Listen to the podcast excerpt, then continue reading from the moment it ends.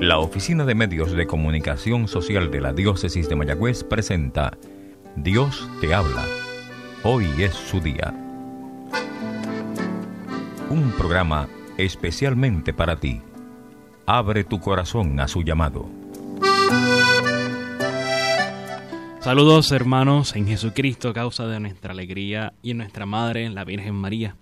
Hoy es domingo 27 de febrero, ya es el último domingo del mes y al acabar febrero sabes lo que significa esto en este año y es que ya comenzamos prontamente la cuaresma. De hecho, este miércoles será miércoles de ceniza. El 2 de marzo es miércoles de ceniza y recuerda que es día de ayuno y abstinencia, así que conviene recordar eso y también pues conviene el ir preparando qué vamos a hacer ese día, a dónde vamos a ir, a qué misa vamos a ir y también ir preparando ese itinerario cuaresmal tan importante para tu vida y la mía, ¿verdad? Recuerda que la cuaresma se nos invita a prepararla por medio, bueno, prepararnos para la Pascua, por medio de la oración, el ayuno, la penitencia. Por lo tanto, sería bueno pues tener ya ese plan establecido de cómo yo me voy a ir preparando para poder vivir una buena Pascua. Porque recuerda que la Pascua será buena en la medida en que tengas una buena cuaresma. Y por eso la Iglesia, como madre, como maestra, nos presenta entonces este itinerario de 40 días para ir preparando el corazón para esa celebración tan grande y tan hermosa de la Pascua. Así que está alertado, no venga a decir que después no lo sabías. Recuerda que este miércoles, miércoles de ceniza. Pues hermanos, antes de entrar en esa dinámica de la cuaresma, hoy estamos celebrando el domingo octavo del tiempo ordinario. Y también continuamos escuchando ese Evangelio de Lucas, ese sermón del Señor en la llanura, eh, ante sus discípulos. Este es el tercer domingo que venimos escuchando el sermón. Recuerda que comenzó hace dos domingos con, el, con las bienaventuranzas, pero las de Lucas, que son un poquito más reducidas que las de Mateo. La semana pasada el Señor nos invitaba a amar a nuestros enemigos, a dar sin esperar nada a cambio, o sea, a regalarnos, a donarnos por completo, a amar en el sentido literal de la palabra. Pero la clave no está solamente amar, sino en amar sin esperar recompensa, sin esperar reconocimiento, ni siquiera agradecimiento.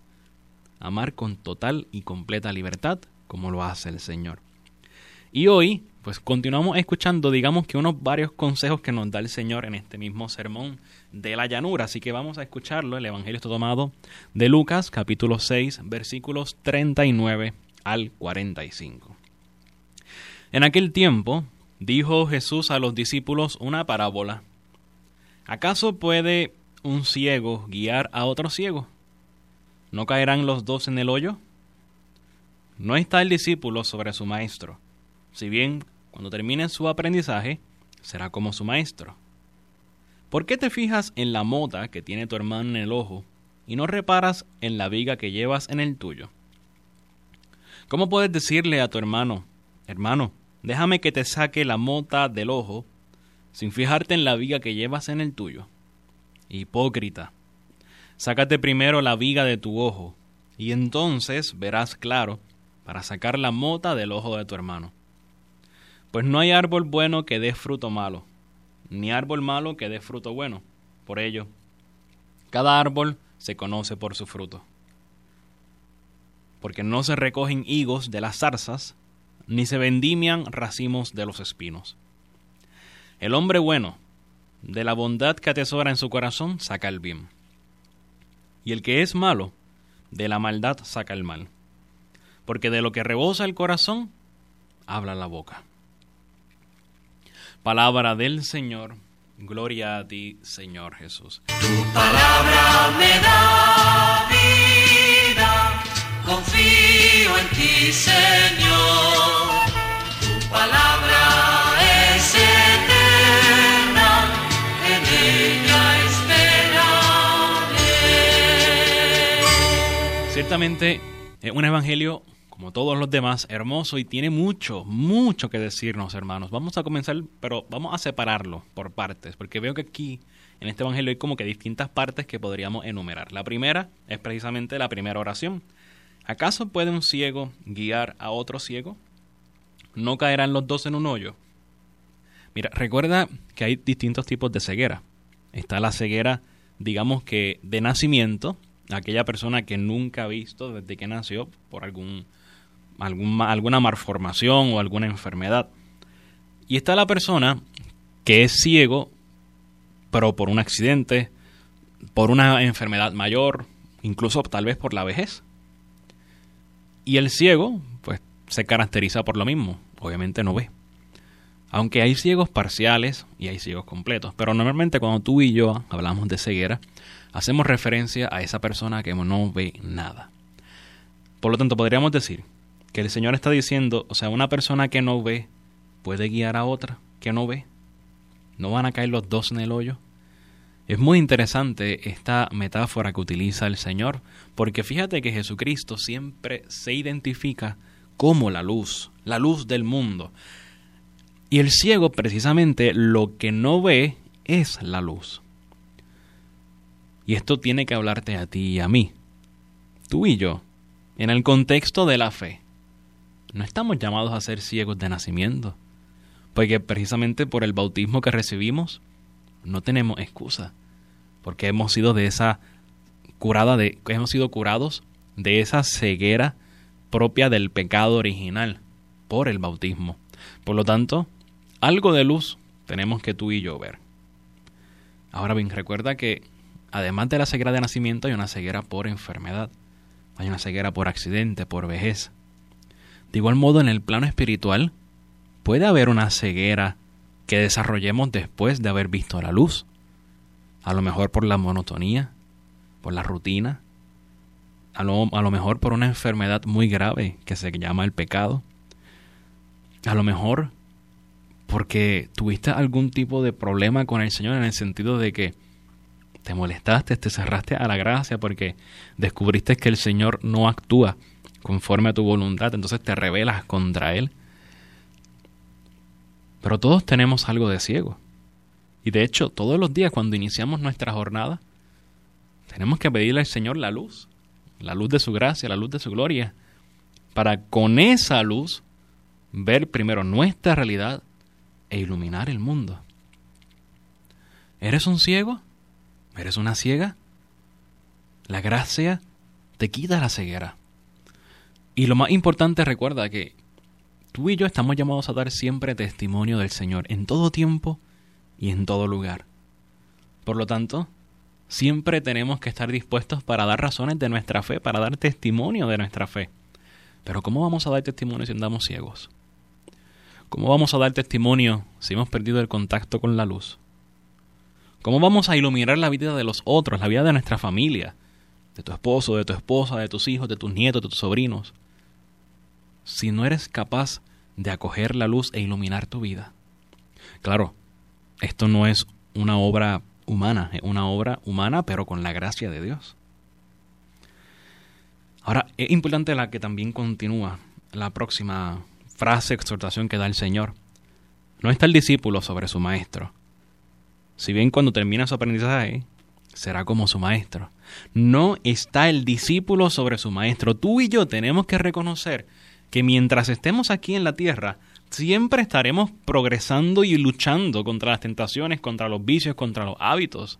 Es una lucha continua. Nunca, mientras estemos aquí, en esta bendita tierra que el Señor nos ha regalado, Nunca terminaremos de, caminar, de peregrinar. Siempre será un constante movimiento hacia el Señor. Nunca llegaremos al tope de la conversión. Solamente en un momento llegaremos y es cuando nos apartamos a la casa del Padre, cuando lo veamos a Él cara a cara. Seremos como el Maestro. Seremos en verdad imagen y semejanza por completo de Él allá en la gloria celestial. Pero aquí en la tierra seguiremos siendo una imagen imperfecta del Maestro y seguiremos siendo siempre discípulos. No importa quién seas, serás siempre un discípulo aquí en la tierra, por lo tanto siempre tiene que haber espacio en tu corazón y en el mío para seguir progresando, para seguir peregrinando, para seguir acogiendo la gracia de Dios y que esa gracia encuentre un corazón disponible desde donde pueda germinar y precisamente dar fruto. Cuidado con un, egoísmo para vanagloriarnos. Cuidado con presentarnos como ya realizados en la vida. Cuidado con presentarnos ya perfectos, Cuidado con esa soberbia que puede destruirnos. Porque precisamente la soberbia es lo que entonces nos hace entender la próxima sentencia o exhortación que da el Señor. ¿Por qué te fijas en la mota que tiene tu hermano en el ojo y no reparas en la viga que llevas en el tuyo? Hipócrita, sácate primero la viga de tu ojo y entonces verás claro para sacar la mota del ojo de tu hermano. Al Señor le encanta le encanta decir hipócrita a la gente que pues que no es sincera, que no es clara. ¿Y qué significa la palabra hipócrita? Viene del griego hipócrites. Significa literalmente actor. Es aquella persona que aparenta ser algo que no es, pero a su vez la palabra hipócrites, hipócrita en griego, tiene dos partes. Hipo, que significa debajo, y crinein, que significa crisis o crítica. Y el hipócrita, literalmente desde el griego, significa aquel que critica desde abajo. Aquel que critica desde la miseria misma, podríamos decir. Aquel que se representa como algo que no es porque es incapaz de trabajar y de arreglar su vida. Ese es el hipócrita. Aquel que no está dispuesto a poner las manos en el arado. Aquel que está contento con su miseria y no le interesa arreglarla, pero en cambio no deja de señalar al otro. Claro, porque ven el otro reflejada su miseria. Ese es el punto. Ven el otro reflejada su miseria. Ven el otro reflejado lo que él no ha podido realizar. El Señor nos llama a no ser hipócritas. El Señor nos llama a ser íntegros, a ser sinceros, a reconocernos como discípulos y no como maestros, a reconocernos como aquellos que vamos poco a poco peregrinando junto con el Señor. Tenemos que acercarnos humildes y sencillos. Esa es la clave de este Evangelio. Tenemos que ser siempre humildes y sencillos ante el Señor. Al ejemplo de María, mira María, la esclava del Señor, la mujer que tenía gracia en plenitud, era llena de gracia. Aún así, se presenta como la más de las humildes y sencillas servidoras del Señor. Se presenta como la esclava del Señor. No hay árbol bueno que dé fruto malo, ni árbol malo que dé fruto bueno. Por ello, cada árbol se conoce por su fruto. Tú y yo somos árbol del Señor. Somos trigo del Señor. ¿Qué fruto estás dando? ¿Fruto de santidad? fruto dulce, bueno, de santidad, de alegría, de esperanza, o fruto de envidia, de soberbia, de ser razón. Del fruto que des, habla mucho y dice mucho de ti. Fíjate el final del Evangelio. De lo que rebosa el corazón, habla la boca. A veces deberíamos de escucharnos, hablar tú y yo, para ver qué estamos diciendo y cómo lo estamos diciendo. Fíjate que el libro del eclesiástico, que es la primera lectura de hoy, dice, cuando la persona habla, se descubren sus defectos. El horno prueba las vasijas del alfarero y la persona es probada en su conversación. El fruto revela el cultivo del árbol, así la palabra revela el corazón de la persona. No elogies a nadie antes de oírlo hablar, porque ahí es donde se prueba una persona. Escúchate hablar. Yo creo que sería interesante que hiciéramos ese ejercicio para ver qué tenemos en el corazón. Si te encanta murmurar, si te encanta el chisme, si te encanta señalar al otro, deberíamos de examinarnos, yo el primero. Porque entonces quiere decir que el corazón está vacío, está lleno de miseria y se ha cerrado a la gracia. De lo que habla, de lo que rebosa el corazón, habla la boca. Qué importante es que tú y yo examinemos pues, nuestra boca para ver lo que hay en el corazón. Pero para eso es bien importante la escucha. El ciego no ve, pero puede escuchar. Y el Señor la semana pasada estaba hablando, decía el Evangelio, que Él se dirigió a los que le escuchaban.